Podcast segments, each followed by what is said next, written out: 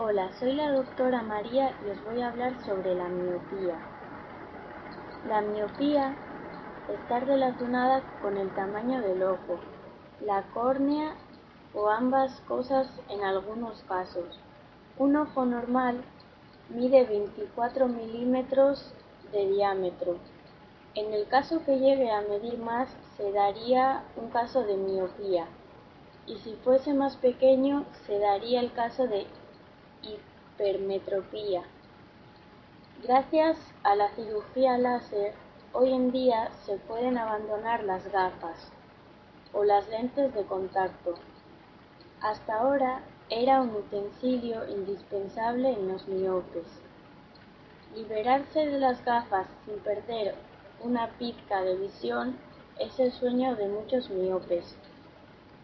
En la actualidad, la cirugía láser es un tratamiento para la miopía.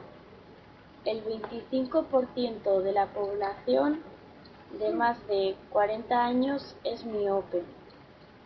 Las dificultades más comunes entre las personas miopes son ver siluetas difuminadas, rostros borrosos o no poder leer los letreros que hay por las calles. Hace años se usaba la frase de tener la vista corta para referirse a la miopía, ya que los miopes ven bien de cerca pero no de lejos. Muchos miopes se operan para no usar gafas o lentillas. El objetivo de la cirugía láser es aplanar la curvatura de la córnea para eliminar la miopía o abombarla para corregir la hipermetropía. Hay una cirugía láser que da buenos resultados para las personas que tengan poca miopía. La cirugía láser.